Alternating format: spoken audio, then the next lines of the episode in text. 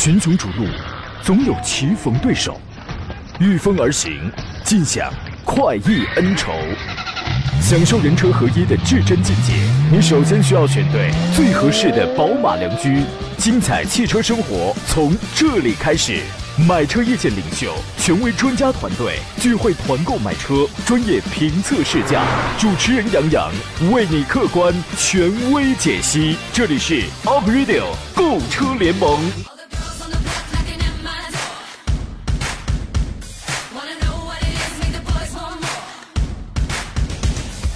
来喽，诸位，节目开始直播了，欢迎在礼拜一的上午时间收听山东交广开拔启航的 April 购车联盟，我是杨洋，在济南问候全省的你你你。我只不过就是上周出了两天差，然后周末休息了一天半，怎么着啊？你们这个是恨我不死啊，还是就不想让我休息啊？此人已封十一点零二零四十秒发来微信说：“今天杨哥来了吗？”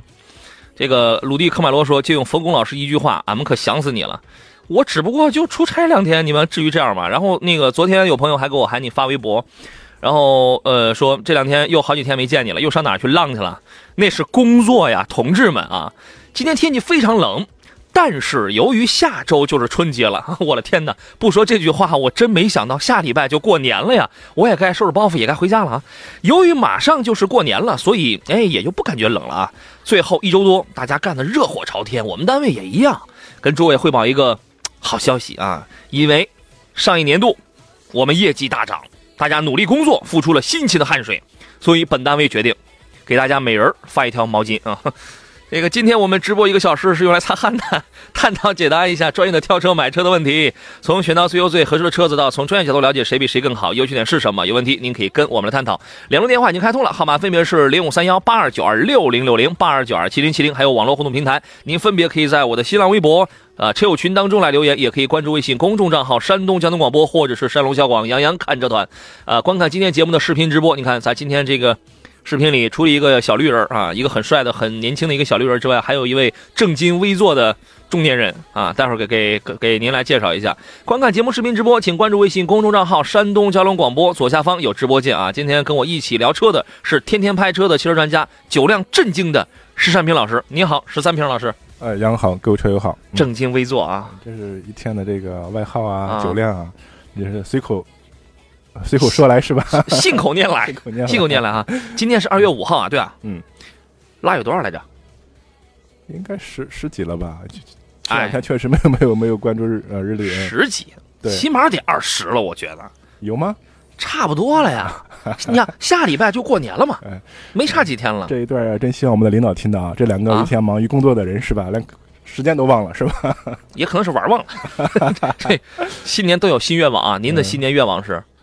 呃，新年新愿望是吧？嗯，我觉得还是啊，觉得祝大家呃工作生活都顺利吧。啊，你先说你往年的那些愿望，你都实现了吗？呃，登上月球，飞向银河系，啊，其实飞出银河系，你的潜台词就是从来没有实现过呗，是吧？从来没实现过。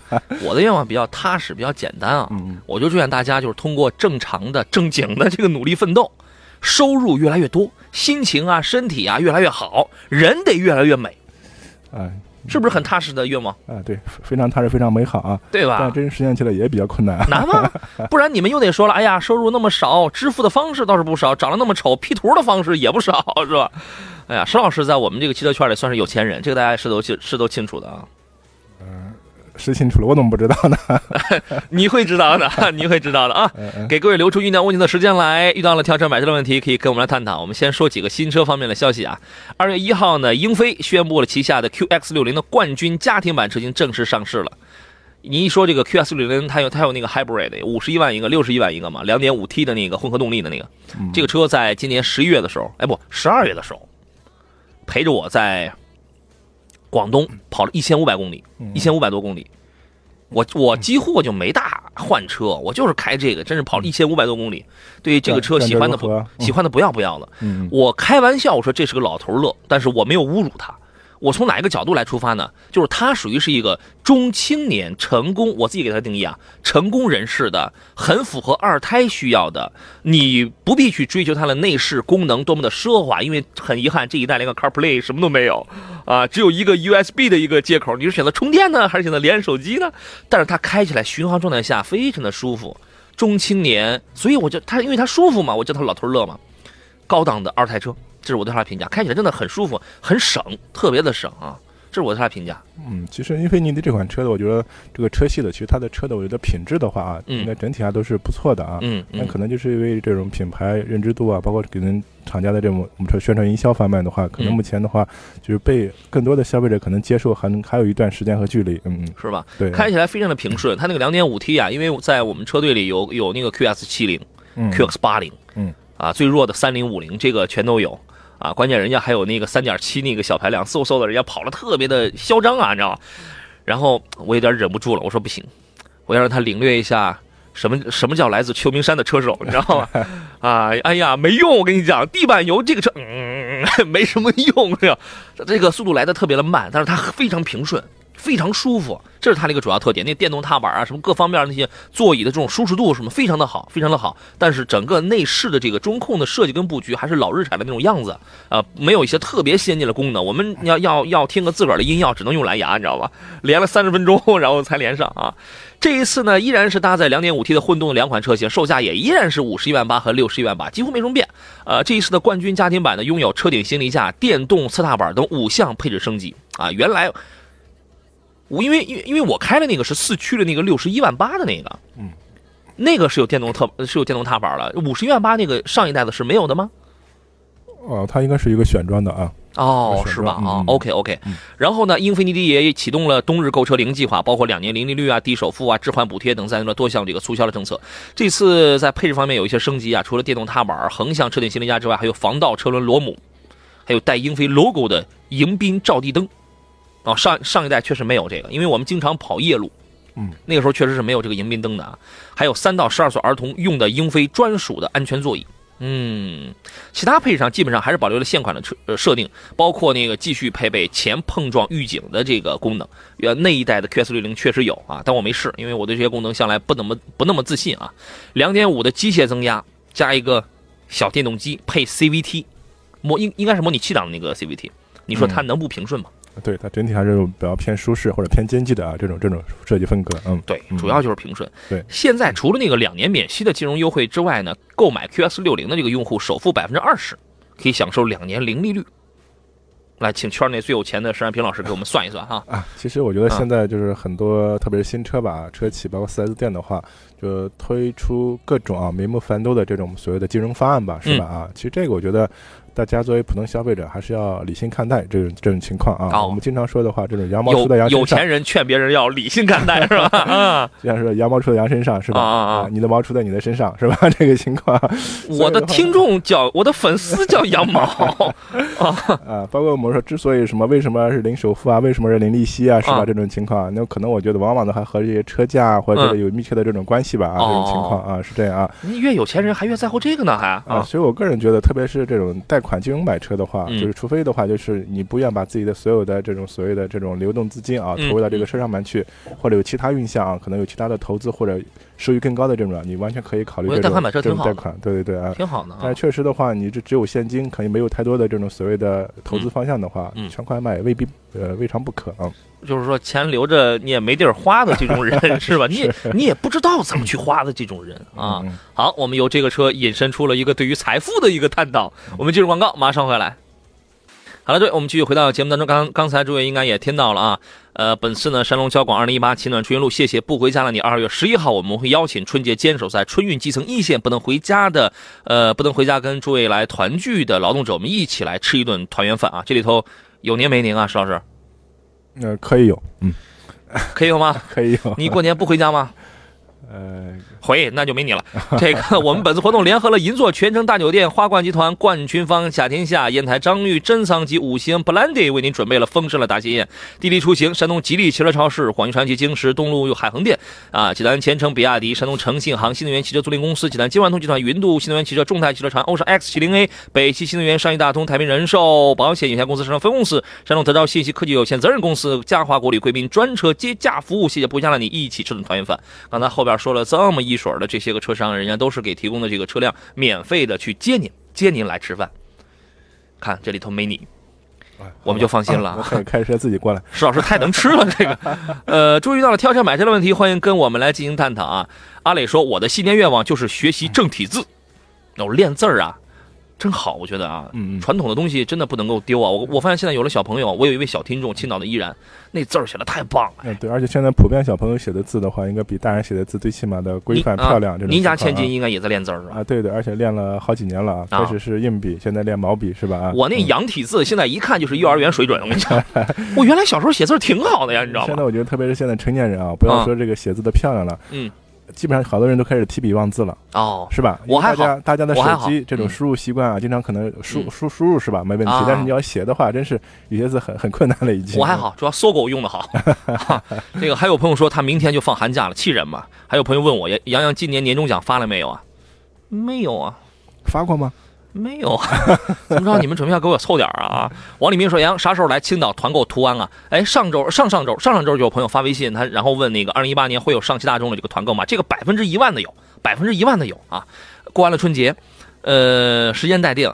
再看一下柠檬草，主持人专家你好，请问新款的吉利博越有什么具体变化？这个你现在啊，你如果你要么就买现款，因为今年三月份中期改款的博越又要上来了，今年三月份啊。嗯，呃，然后他问 1.8T 的自动版的自动版的这个吉利博博越有两个配置，我是我最推荐，因为我觉得那是最实惠的，一个一个一个是智慧版，一个是至上版，一十二万多，十三万多，这两个是最便宜的，就现款的啊，嗯，对，嗯它是最均衡的，对吧？嗯嗯这个车和高尔夫的嘉旅应该怎么来选？嘉旅应该选哪个批量？选二零一二零一七批量或者二零一八批量都行。你应该问的是排量是吧？一点四 T 的啊，您觉得呢？对，我觉得大家属于高尔夫的啊，加嘉旅这款车型呢，可嗯能一个是看它的这种比较灵动的这种操控，另外主要看它的更实用的空间是吧？啊，嗯呃，基本上一点四 T 的就够用。但是如果你要选二点零 T 的之类的啊，那可能那个价格是吧？它完全可以达到一个中级车，甚至我们说的一些中级的这种旅行、旅行车的这种这种价格区间了，是吧？啊嗯嗯，那在一点八 T 的博越和一点四 T 的嘉旅之间呢，你会做何取舍？它是完全怎么说呢？风格不同的两、嗯两类车吧。关公战秦琼啊，对对对，哎，其实我个人从就是从车型啊来说的，我个人还是更喜欢这种旅行车一点，包括嘉旅的话，这种风格我个人非常舒服是吧？对对，嗯两个功能不一样。功能完全不一样，功能不一样，你到底是要要一款 SUV 呢，还是要一款这个嗯大两厢，或者叫它叫 MPV 也是可以的啊？嘉旅实际上是介于大两厢跟 MPV 之间的这么一款车型。对，一个就是你个人去那个试乘试驾一下，找找个人驾乘的感受；另外的话，就看你后期这个车的用途是吧？对嗯你强调个人驾驶的成分更多的话，那就选 1.8T 的这个博越。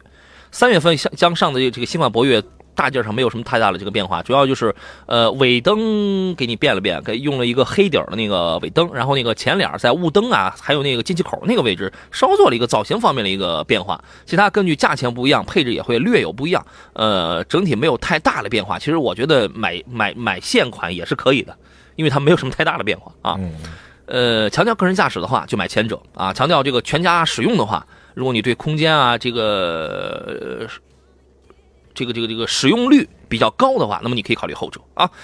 还有朋友可以特别跟我们分享了一个他的好消息，嗯，他说他已经收到罚单了，嗯，过年期间不要乱停车，这个很要命，这个很要命。啊我发现这两天，特别是整个市区主主干道啊，这种车辆非常拥堵啊，嗯，可能大家出门的比较多一些，嗯包括购物什么之类的，是找个停车位还是很重要的，合适的停车位，但有时候确实找不到啊。不开车是很重要的，确实如此啊。来看一下诸位在视频直播当中来提问的一些问题。石石子儿说：“你好，洋洋，我想给老婆买一辆斯巴鲁的 XV，这个车怎么样？差不多价位，帮忙推荐一下。XV 是斯巴鲁在国内进口渠道过来的一个最便宜的全时四驱的，很有乐趣的这么一个车子啊。嗯嗯，您觉得呢？我觉得整车的话，应该上市到现在的话，应该是时间也不短了，是吧？啊，嗯应该目到目前的话，也没有什么两三年了吧得对，没有什么这种所谓的大的质量问题的反馈，是我觉得质量稳定可靠性还是有的。嗯另外这款车，我觉得可能这个价位的话，你想开一款和别人与众不同的、比较有个性的车型呢，我觉得可可以考虑啊，这样的啊，是吧？对，嗯性能，我觉得啊，这个东西也特别适合咱们北方的天气。嗯，车不大，但很洋气，嗯，对，嗯很时尚，有性能，有有这个四驱，嗯，对吧？呃，买完全没问题。然后呢，因为斯巴鲁它这个也是在这个十七八万到那个十六、十七、十八万，然后到二十万左右嘛。在这个价位，你如果不想考虑它的话，其实还有一些其他的，就是普普通通的吧，满大街都要有。斯巴鲁 XV 这个保有量是非常低，对，但是是嗯非常个性的，这么一款车子啊。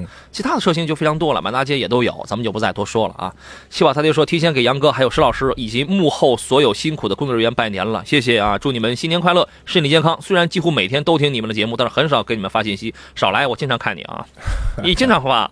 感谢你们又一年的陪伴，辛苦了，杨哥，争取过年胖十斤啊！嗯。你这是什么愿望？你这是什么听众？非常恐怖的一个愿望。对你这是不是一？你是不是我的正经的听众？我会的。你你但凡有愿望，我就努力一下嘛。腾讯用户说：“你好，杨洋，请问新轩逸的自动挡怎么样啊？轩逸刚出了一款呃经典版轩逸啊，把那个 CT 换成了 CVT 版本的啊，所以说现在它有三代同堂，三代同堂啊。其实我觉得整体的话，轩逸这款车的目前呢，总体的从客户群来说的话，它与家用代步啊，空间比较大一点啊。嗯。总体讲究一个平稳舒适的话，其实配个 CVT 的话也未尝不可啊。嗯嗯，日产好，主要就是 CVT 好，它主要就是卖这个 CVT 的啊。嗯，呃，我觉得这个没有问题，空间比较宽大，然后开起来也比较的舒服啊。不忘春说杨你好，我我要我要借咱们节目曝光一下这个某一辆大货车啊，这个哟，青岛的呀，这车牌号咱们就不给他念了吧。先看是什么事儿啊？强行变道，别倒了一位骑电动车的老大爷，后面还坐着一位小朋友，嚯！关键是大车副驾驶有位阿姨都看见了还不停车，这事儿是如果是要是真的，这可太可恨了啊！我急忙跑到前面逼停他，他不下车。当玻璃摇下来的时候，我就听见他也在听咱们台，太可恨了。小朋友冻的是满脸通红，真心疼啊！提醒开车的朋友一定要注意安全驾驶。这事儿您说怎么着？这这个这事儿这事儿要是真的，那我觉得可就是太过分了啊！嗯，而且的话，我觉得特别是像那种气温比较低的时候，特别闲人的话，可能一般的穿的衣服比较厚，特别电动车、自行车的话，嗯可能反应会比较慢一点。尽量还是我们这种机动车驾驶人员的话，尽量还是礼让一下闲人吧。啊，对尽量不要这种抢道啊或者之类的啊。对，走没走啊？这个没走下来，赶紧道歉，先看人这个有没有事儿啊？呃，我们继续来看一下这个最近这几个新车的消息啊。汉腾，汉腾您知道吗？汉腾，就是有一个马 那个。汉腾。嗯嗯。啊，贺安汉，你前面你要是换一个字母，这个意思它就变了啊。贺安汉。汉腾。啊，汉腾刚出了一款车是二月二号，叫做 X7S，X7S 是一款 1.5T 的手挡车型，1.5T 的涡轮增压发动机配一个五档手动变速器。说实话，这个变速箱有点落后啊。两款车型八万九千八和九万九千八。有朋友可能说，哟，这个汉腾名不见经传这个牌子为什么卖这么贵啊？当你见到它这个车之后，你就会发现，哟，这不也是那个大众的 GTE 吗？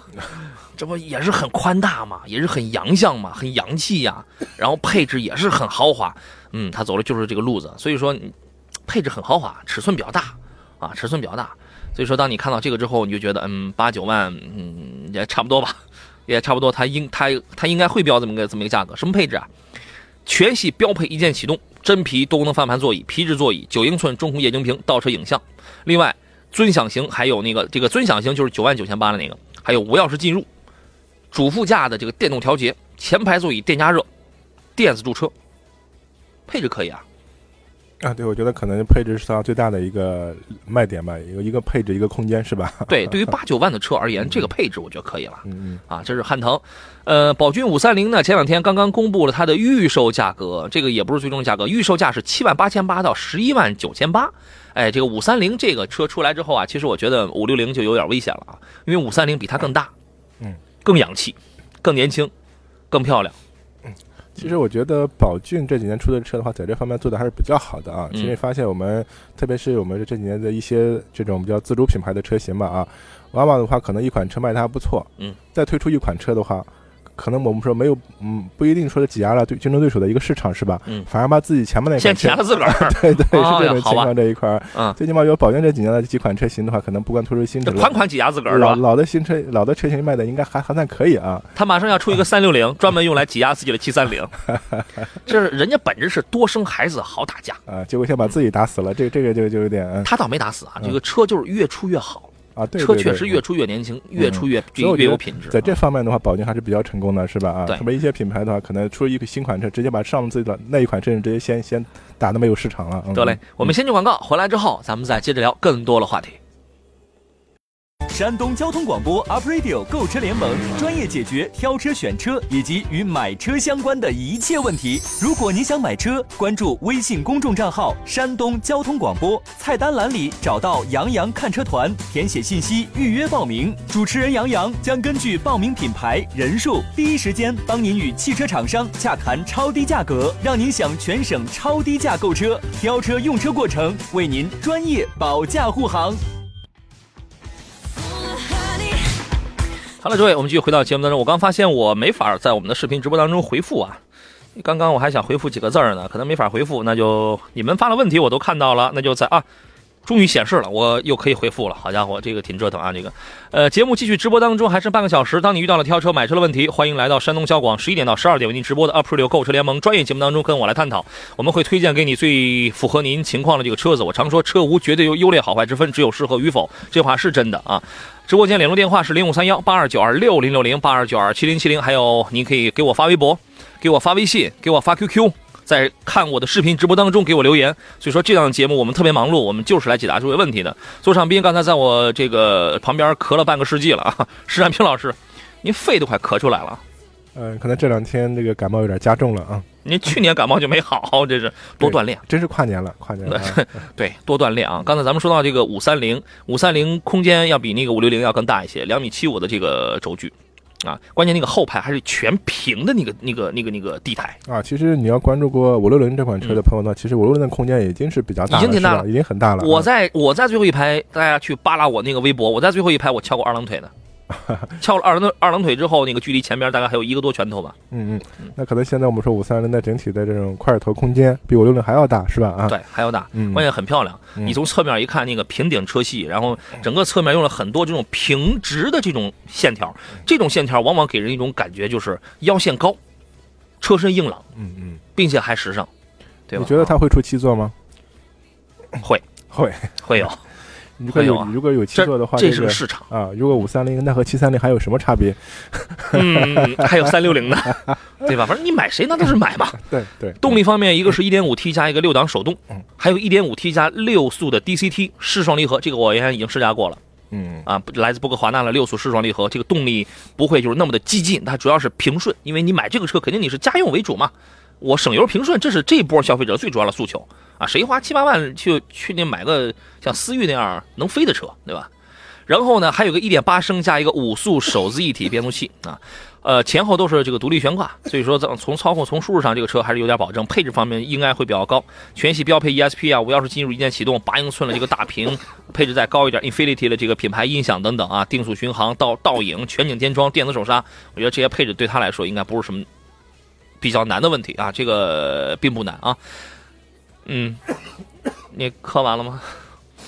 继续继续。我这直播间就是不能带水进来，不然真想给你提一暖瓶进来，你知道吗？WY 说二十多万的 SUV 啊，二十多万 SUV 轿车都行，省油的怎么选？嗯，首先我觉得从这个车型来说的话，因为普遍来说的话，应该这种轿车的燃油经济性会比 SUV 要好。嗯。啊，要不你先说两句好吗？嗯嗯，我没话说。楼上说了好啊，我顶啊。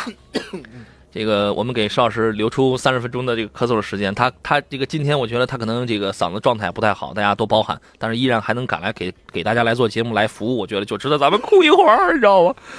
这个你你要那你要想省油的话，在这个价位你就挑一点四 T 的，一点一点八 T 的。其实其实你首先啊。我觉得你应该先摆正有一个心态，就是说你一年你能跑多少公里，油耗 A、B、C 之间又能差多少？如果 A、B、C 之间在这个价位，两点五升是一个比较大的排量了，还有两点零 T 的，还有一点八 T 的，一点四 T 的和两和两点零升的这几个排量，还有一点五 T 的这几个排量，还有一点六 T 的，怎么越说越多呀？这是这个价位所有的这些排量了，也有两点四的，但现在不大多了。嗯，整体油耗你觉得能百公里能差到两升油吗？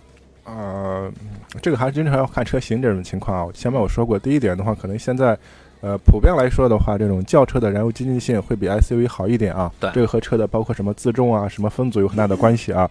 另外的话，我们说就是可能不同排量之间的话，我们一个是就是它的一个匹配，嗯，是吧？啊，嗯。另外的话，我觉得是包括你的这种驾驶习惯、用车环境都会造成油耗的这种差异。对，排量只是其中的一部分。对对啊，所以刚才杨洋说这个非常关键，关键是的话，你这个车的话啊，你一年的话，你到底能跑多少？对啊，啊？假如说我们说的话啊，就是这两款车的话，油耗差两升油吧，嗯，你一年的话，我假如说我跑一万公里吧，嗯。一万公里一个月的话，不到一千，不到一千公里，不到一千公里，一年产两百升油嘛，啊，对啊，一年产两，这个其实这一千四百块钱。对你你平均到一个月的话，其实相差非常非常小，是吧？啊，所以我觉得大家选车的话，可以把油耗我觉得做一个考量的指标，但关键还是你这个车的一个就是你实际的一个一个使用的一个跑行的里程数，是吧？啊，没有绝对的省油。对，啊，那可能我啊们省油的话，我们刚刚说了，车型上肯定是轿车比 SUV 省油，另外的话，油电混合的车型比这种纯燃油的车要省油，是吧？啊你觉得一点四 T 的排量小，可能会省油？那 OK，那你上来五个人，那那那你试试，对，它可能比一点八 T 的还要费还要费油，对吧？对，嗯嗯，这都是我们开过这么多年车，我们这都是这个亲眼见过的，所以说它没有一个绝对的情况。车省不省油，车费不费油，它只是其中的一个环节，可能这个环节占的比重比比较大，但是也有其他的一些个因素，比如说人为、交通，对吧？这个是确实存在了这样的情况。你如果真想力争往绝对省油这个角度去靠拢的话，那就挑一些这个，比如说两两点零升的啊，油电混合的是吧？嗯啊，一点四 T 的，一点五 T 的，啊，前提是你得匹配的这个确实还算是不错的，对吧？你可以往这儿看看啊。子庄玉帝说：“石老师过这个石老师过年好，杨仔过年好。”嗯，还有朋友中奖了，来找我来领奖品，不是谁发给你的，您去找谁去啊？这个这个一看就是我，这个就不是我发给您的啊。帮正，然后他说：“杨仔你好，最有钱的石老师好，我我呢想过完年想选台车子，满足一下小小的玩心啊。哈弗的 H 五，好家伙，非常在啊。吉姆尼，选谁呀、真要进藏的话，还有什么可以推荐？谢谢，祝杨仔新年比石老师更有钱。嗯，这条我喜欢，一定能实现，好吧？嗯，我能实现吗？我觉得可能比较的悬啊。我跟我跟石老师有有有那差距啊。大家有没有发现啊？我从来不去大澡堂子泡澡，我主要怕金链子会飘起来。但是万万没想到啊，洗完澡用那电吹风啊，它也能飘起来，你知道吗？我比不过他。呃，他前面这几个问题你怎么看？啊，其实我们现在如果就是去这种自驾游的话，包括进藏的话啊，嗯其实现在大部分车辆的话都没有问题。你经常我们看到一些照片的话，可能他们很多人开着轿车是吧？去西藏也能玩，就关键说你去哪些地方，跑哪法些路拉利不行，去哪些路段是吧？啊，这个嗯还是挺挺重要的。嗯，就是朋友前面说两款车的话，一个吉姆尼，一个那个 H 五是吧？啊，我觉得最大的差别两款车，我觉得首先是空间，嗯啊，空间这个我觉得还是。毕竟 H 五的话，它是一款我觉得一种一款叫叫紧凑型的这种 SUV 吧，是吧？啊，它的空间的这种呃乘坐空间、储物空间，肯定明显的话要比吉姆尼有优势的多。嗯，啊，这种情况啊，所以吧，我觉得还是就是你个人的到底想要什么好玩啊，还是综合要兼顾一下这种情况啊。我觉得吉姆尼这款小车的话，非常经典的啊，这么一款小车。就说你如果打算去一趟回来你就卖掉的话，那一定要选吉姆尼。呃，这么这么土豪吗？这么土豪吗？嗯，如果就是说他不是想长时间用啊，尼的价格应该比 H 五要要高不少，应该啊对，但是它它就很保值啊。嗯，对对，保值是没有问题的啊。你去一趟，你玩一趟，你回来之后你再卖掉，你发现并没有亏多少钱。啊，另外我觉得吉姆尼这款车其实平时的话，它的空间非常局促，包括它的悬挂之类的条件就比较偏硬一点，其实它的舒适性还是非常差的这么一款车啊。对，就是它就是适合玩的一款车。嗯嗯嗯嗯，但是你觉得，因为它这个车高，然后紧凑，所以导致那个接那个接近、离去跟通过这三个角度来说，更比比 H 五更有优势。啊，在某些啊就是极限条件下呢，可能啊比 H 五稍微有点优势啊，但是我觉得就是如果的话就是，呃。综合比方日常的使用的话，我觉得可能我个人觉得可能 H 五的它的适用性会广泛一点。嗯嗯十万出头还有什么别的推荐吗？其实我觉得十万出头现在所有的车都可以去。啊，对，就我前面说这个，你看去是哪一个地段啊，去什么什么路况是吧？嗯，对对对，不要挑那种太烂的路就可以了啊。嗯嗯 WY 又问了一个问题，说补充一下混合版的 CRV 能评价一下吗？刚好我我记得刚才在视频直播当中有朋友也问到一个类似的问题，找一找找一找啊，有有朋友说这个隔了半个世纪，终于又见到杨仔了哈，隔了一个世纪打卡。呃，这是南南宫燕问的，杨你好，十到十二万的手动挡的 SUV 什么样的比较合适？主要是城市城市上下班啊，偶尔省内自驾，每年一到两次跨省的自驾旅游。混动现在技术是否成熟？十到十二万的混动好像没有吧？应应该没有，没有，嗯，唯一是在我不知道那个起亚的那个吉瑞啊，起亚吉瑞那个一点六升配那个呃，它是个油电混，那个是十五万多的那个，我不知道它现在优惠到一个什么样的程度，可能也会掉进这个价位里边。我我觉得，因为对于这个车我关注度比较的低啊。嗯，其他的车型没有，因为二十万以内的本身的这些混动的 SUV 本身就不多，十五万左右的吉瑞。另外，他刚才不是看了有有朋友看那个混动的 CRV，CRV 混动版优惠优惠完了能进来啊。广汽传祺的有，三菱的旗帜。也有，是然后上到二十万往上的话，就开始有比亚迪的那一些了。比亚迪的宋 DM 也好，那个这个都属于是插电混了。呃，宋 DM 也好，然后那个谁来着？那个唐是吧？唐唐也有，唐唐对，但是但是它这个它价格它它这个都要高了，对吧？价格它都要高了。呃，然后说有没有比较有没有推荐的啊？他还看了一个 RX 五的一个混动版本，RX 五的混动版本那也高啊，二十六二十八呀。嗯，补贴完了之后那也贵啊。呃，那个其实是这样的，我觉得这种现在这种我们觉得，呃，非插电式的油电混合的话啊，这些车型的话，你要真正发挥它的这种整体的燃油经济性的话啊，我觉得往往还是在市区代步的时候啊，就频繁的这种启停啊，包括低速啊，运运行的时候，可能它的这种燃油经济会更突出一点。嗯。但真正你说的话，你长途跋涉的话，往往它大部分百分之八十的工作状态都是以这种充油的这种工作状态。就是说，哎，您的观点是插电式的可能不太符合长途跋涉，反而油电混的更有优势。呃，我说，即便是油电混合的话，其实那种长途跋涉的话，其实它的这种燃油经济性，其实表现的话，并不是那么特别突出。这种情况啊，没有啊，因为我开那个 QX 六零的时候，当时人家有一位车主啊，嗯，开英菲 QX 六零的时候，他说他从哪儿来着？从哪儿跑到杭州来着？百公里大概是五升多，然后跑了很远。我们先进广告，好了，我们继续回到今天最后一段节目当中啊。当时有一位 QX 六零 Hybrid 的一位车主，他呃当时说他好像是就加一箱油。嗯啊，就是油电嘛，油电来回这个切换使用，因为那个车啊，你在这个刹车，其实现在比较好的车，在刹车啊，在一些呃刹车阶段，它都会这个补充电能，对电能回收啊对对对，它都有这个自动电能回收。嗯嗯，它大概是跑了一千两百公里，还是跑了一千五百公里？从哪到哪我给忘了，大概是一千二还是一千五百公里？他亲自分，他跟我们分享的这么一个。对，所以的话，我们现在包括买这种混合动力车型的话啊，首先的话，你要把它这个这种混合动力的这种原理，包括它的使用环境啊，包括它的什么情况下这种我们说的燃油状态，什么时候这种纯电动状态，什么什么时候燃油纯电动的同时工作的话啊，嗯，这种情况的，我觉得大家要搞清楚，是吧？啊，这种情况。另外的话。我们买现在买这种呃油电混合的车型呢，最主要的一个问题呢，我觉得还是解解决一个所谓一个经济环保、一个燃油经济性的一个问题，是吧？啊，但是说就是和你的这种使用环境，包括每年的使用里程，我觉得要综合去考量判断一下。嗯嗯，是吧？嗯嗯呃，哎，我刚才我想问一个什么问题来着？哎，那您刚才您的这个话语当中，哎，我我能不能问一个问题？你觉得现在就是油电混的车，在你看来会更好，还是插电混的要更好一些？是跟你的行驶里程、跟行跟使用环境有关吗？啊，对，我觉得如果从目前的话，就是大家使用日常的这种就方便角度来说呢，肯定还是油电混合的它会方便的。毕竟的话，就怎么说呢，它不受这种所谓充电桩的这种限制吧，是吧？啊，是吧？啊，对这种情况啊。行，一如既往问了一事儿，他说混动选什么样的？插电混的可以吗？嗯。刚才这番讨论当中，其实也能多少也能找到一点答案，是吧？对，插电混的可以。嗯嗯。当这个行驶里程并不是特别多的时候。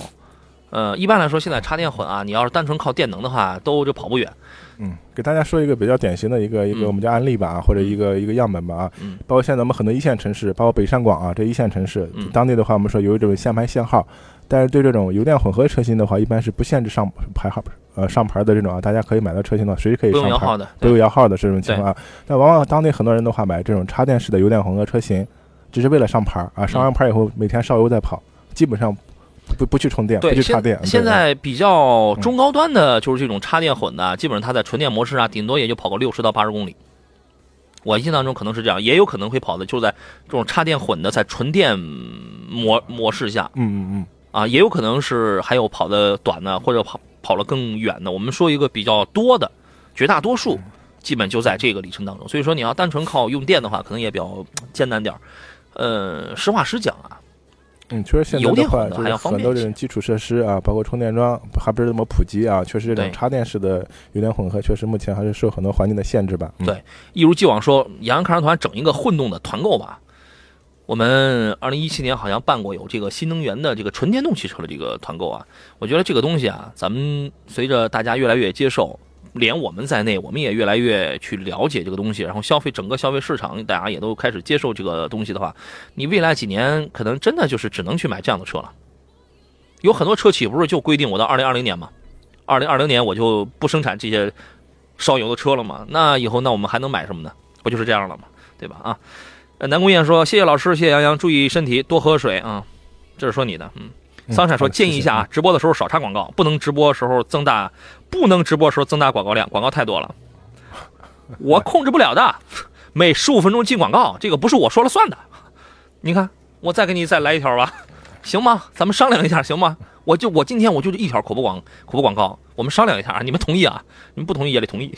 这个超大空间七座 SUV 不到六万开回家，它就是长安欧尚 X 7 0 A，硬派造型超霸气，实用储物好贴心，纯平地板更能装，智能互联很省心，这纯联啊这是，灵活操控倍儿好开，多重守护保安保安全啊。春晚语言类节目 这是。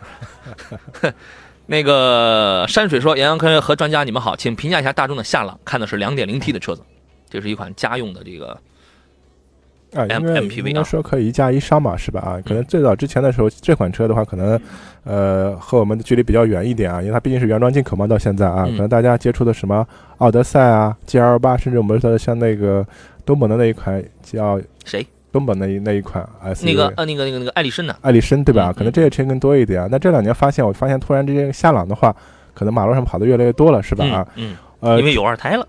可能是二胎。另外，我觉得非常关键的一个因素，它的整个新车价格，特别有一点四 T 的以后，是吧？嗯它的价格降到很低了，可能在二十多一点就能买到了。你发现就是嗯真正有了二胎之后呢，像是呃两个宝贝儿年龄相差不是特别大的这种情况下，嗯大家不会去买奥德赛、艾力绅、G 幺八这样的车子，嗯因为它采用的是第二排是两个座椅的这种方式呢。你放一个小桌板什么倒挺方便啊，但是照顾起来孩子可能不是可能不见了多方便。嗯嗯嗯。所以我觉得现在夏朗这款车型的话啊，我个人建议的话，主要是在动力方面的话啊，你是选择一点一点四 T 的啊，还是我们说的甚至二点零 T 的啊？这个嗯这个动力方面的话啊，这个主要你看日常的一个使用环境。嗯啊，这款车最起码到现在来看的话，我觉得呃质量方面稳定可靠性的话，应该还是没有什么太大的问题啊。主要是在排量选择上啊，包括配置选择上面啊。是我建议过啊，我说这个家里如果有两个小宝贝儿，年龄相差不大，并且都得用儿童安全座椅的情况下，一定要挑那个二加三加二这套座椅组合的夏朗。嗯啊，因为你看中间第二排是三个座椅，啊，虽然进出可能麻烦点，但是三个座椅之后，你方便旁边坐一个大人，然后照顾两个小孩啊，那那那你不然一前一后的，说实话也不太好分。嗯，我这也属于是想瞎了心了，这是。呃，来了说杨老师你好，二零一八款的别克英朗的旗舰版怎么样？这个想入手，旗舰版是一点三 T 的那个三缸，英朗刚换的一点三 T 的这个三缸机，跟 G 幺六上一样的那个，这个您推荐吗？呃，我觉得啊，如果喜欢的话啊，你入手也没什么问题。但是一点三的这个价格多少钱了？现在价格？